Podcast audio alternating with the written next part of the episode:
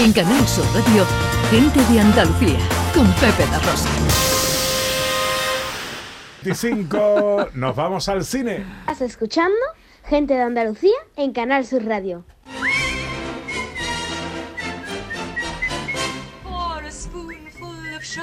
Por cierto, que hay que mm, agradecer a los niños que han prestado sus voces a los indicativos del programa de hoy, ¿no? Olivia, Adriana, hijas de Esther Menacho, por ejemplo, entre otros, entre otros. Para comérselo, para comérselo. a todas. Bueno, vámonos al cine. ¿Qué, mm, qué tenemos por ahí, eh, Ana? Bueno, pues tenemos buenas noticias y rodajes que ocurren en Andalucía. Hombre, porque es que empieza esta semana eh, el rodaje en Sevilla de la nueva película de Álvaro de Armiñán. Es un thriller que se llama La caída de Alejandra y que cuenta en un, en un reparto con Tania Parejo, Antonio Estrada, Antonio de Chen y Mercedes Hoyos, entre otros. Y por lo que he leído, parece que va a ser una película de suspense de corte clásico. Con eso ya, yo ya compro, yo ya compro esto. Bueno, hoy ha empezado el rodaje. eh, su director, Álvaro Armiñán, está mm, atacadito de los nervios, pero vamos a intentar hablar con él a lo largo del programa. Estupendo, ¿eh? estupendo. A ver si le pillamos en un descanso del rodaje y nos cuenta un poco cómo hay qué pareja, ¿eh? Ahí Mercedes Hoyos y Antonio de Sí, Chen, ¿eh? y además he leído que interpretan a un matrimonio, ¿no? Eh, él es un catedrático, no sé qué, desapa- hay una desaparición eh, que se va a investigar a través de una estudiante de periodismo. Tiene esto muy buena, muy buena pinta, muy buena pinta. Bueno, eh, La caída de Alejandra es la- el título de la película que acaba de empezar a rodar Álvaro de Armiñán.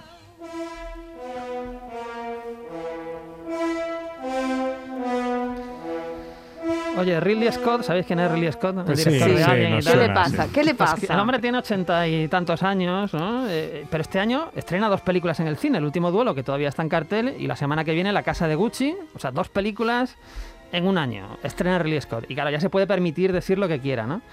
¿Y qué ha dicho Ridley Scott?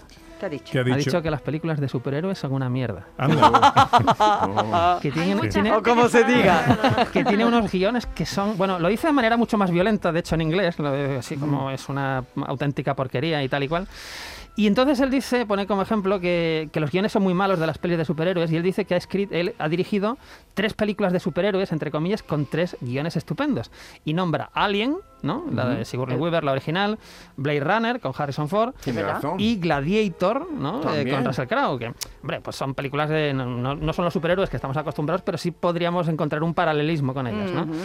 ¿Qué pasa? Pues claro, que el, el número uno de Marvel, que es Kevin Feige, ha dicho que, que le dijeron, oye, que Ridley Scott ha dicho que, que tus películas son, son una mierda. Y empezó a sacar listas de las películas de Ridley Scott que no le gustan. Pues Prometheus, La Teniente O'Neill, Tormenta Blanca, en fin, una lista así pues también importante.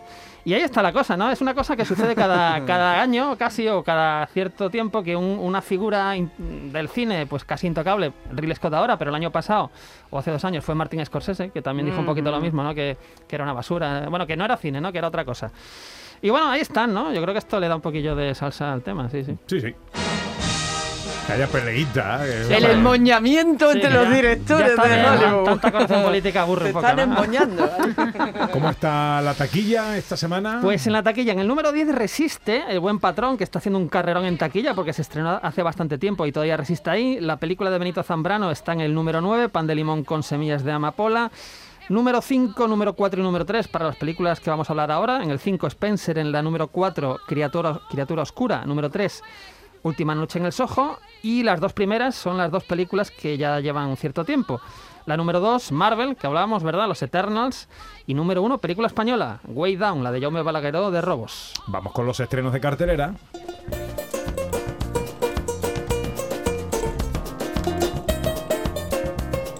Un thriller británico nos llega. Esto tiene una pinta estupenda. Es una película que dirige Edgar Wright, que es un director eh, pues, fantástico. Eh, nos propone una película original y diferente que se llama Última Noche en el Soho.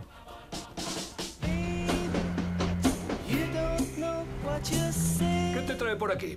Vengo a estudiar en la escuela de moda. Es en el último piso. Es perfecto, me encanta. Si pudiera elegir dónde vivir, viviría aquí, en Londres, en los 60.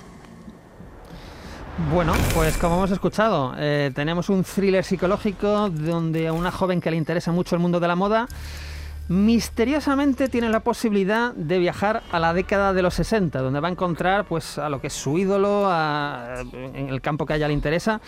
Esto nos lleva, como digo, al Londres de los años 60, donde no todo va a ser lo que parece. ¿no? Eh, yo creo que esta es una película a la que conviene entrar sin saber demasiado. Película que estuvo en el Festival de Venecia, en la sección oficial, y con un reparto donde está Thomasin Mackenzie, que vimos en Blade Runner, en la secuela de Blade Runner, eh, Anna Taylor Joy, que vimos en eh, Gambito de Dama, esta serie tan, tan potente que, que tiene Netflix. Y ojo, entre los secundarios ya pues de cierta edad tenemos a Terence Stamp y a Diana Rick, que murió hace poco, pero que recordamos, por ejemplo, de la serie Los Vengadores, o incluso de un papel pequeñito pero muy intenso que tenía en Juego de Tronos. Entonces, bueno, yo creo que este thriller es imprescindible para este fin de semana.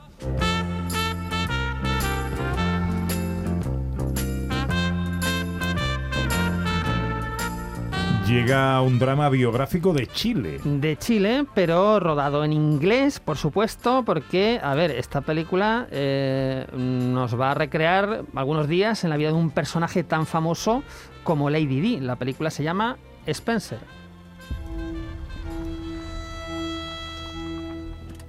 ¿Ya ha llegado? Aún no, señora. Pues llega tarde. Sí, ella llega tarde. Bueno, ya mal rollo ahí. Sí, ¿no? sí. Eh, muy Cierta educado, muy cierta educado. tensión, gaitas desafinadas. tensión controlada. Pues sí, tenemos aquí una, una película que se va a concentrar en, en tres, cuatro días de la, de la vida de, Lady Di, sobre todo en unas vacaciones navideñas en la casa Windsor, ahí en Norfolk, en Inglaterra. El reparto, ¿quién hace de Lady Di? Pues hace Kristen Stewart, que la recordamos pues, de la saga Crepúsculo, Se ¿verdad? parece un montón, ¿eh? Claro, que caracterizada sí, sí que Sí que tiene se cierto, parece. cierto Mm. parecido, ¿no? Y después tiene una, bueno, pues un, una- un reparto de secundarios impresionante, porque ahí está Timothy Spall, está Sally Hawkins, que ganó el Oscar hace no demasiados años, Sean Harris, que lo hemos visto de malo en, en Misión Imposible. Y todo esto dirigido por Pablo Larraín, película esta que estuvo en el Festival de Venecia, en la sección a concurso. Y el guion, como curiosidad, hay que decir que es de Steven Knight, que es el guionista y creador de series como Peaky Blinders, Tabú, o la versión que hicieron de Cuento de Navidad hace dos o tres años, que está en HBO, y que es estupenda. Entonces, esta es una película, desde luego, también imprescindible.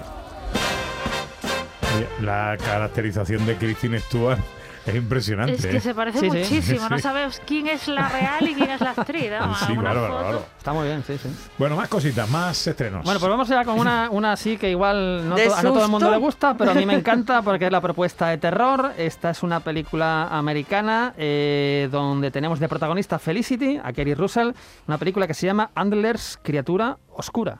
¿Puede darme alguien un ejemplo de un mito o una historia que le dé miedo?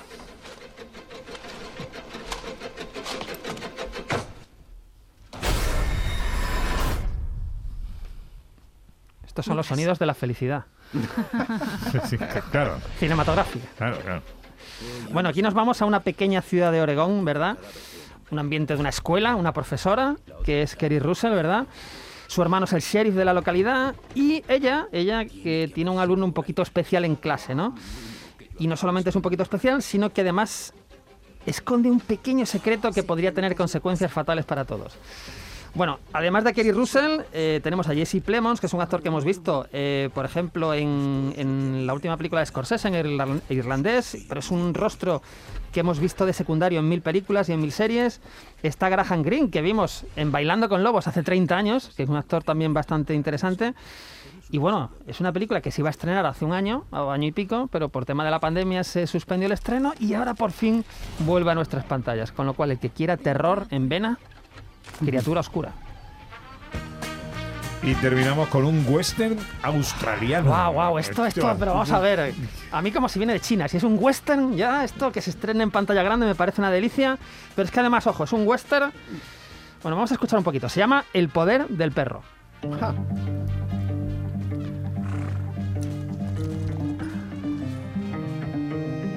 25 years since our first run together. 1900 and nothing. It's a long time. What you doing? Getting mixed up with her. You are marvelous, Rose. We were married someday. Bueno, eh, a ver, el poder del perro. Vamos por la dirección. La dirección eh, eh, viene a cargo de una mujer que no es una mujer cualquiera, es Jane Campion, que es la directora del piano, por ejemplo, ¿no? Una de las grandes películas de los 90, ¿no? Una película impresionante. Pues aquí viene con un western que está protagonizado, ojo, por Benedict Cumberbatch, que es el Sherlock Holmes de, de la BBC, que hemos visto en mil películas, en el mundo Marvel incluso. Jesse Plemons, que hablábamos antes, Kristen Dunst, en fin, un repartazo impresionante, western, tenemos dos hermanos, tenemos eh, la modernización del siglo XX que llega a un territorio salvaje y tenemos conflictos que nos recuerdan tanto a los western que es una maravilla, ¿no? Esta película estuvo en el Festival de Ne- Venecia, ha estado en San Sebastián, fue premiada en Venecia con el León de Plata la mejor dirección. Y es una película que desde ayer está en algunas salas, en algunas pantallas de cine, pero que a partir del 1 de diciembre estará disponible en Netflix, con lo cual, bueno, imprescindible también. ¿Cuál va a caer hoy, Sandra? Mm, yo creo que el terror. El terror, ¿no? Exacto. Por la pasión que le ha puesto. Mucho western, mucho western, pero donde se ponga un miedito, ¿no? Hombre, bueno, porque lo Te- elegiré yo. terror y western, terror y western. 12 y 36, eh, unos consejos y enseguida llegan las noticias de John Julius. En Canal Sur Radio, gente de Andalucía, con Pepe La Rosa.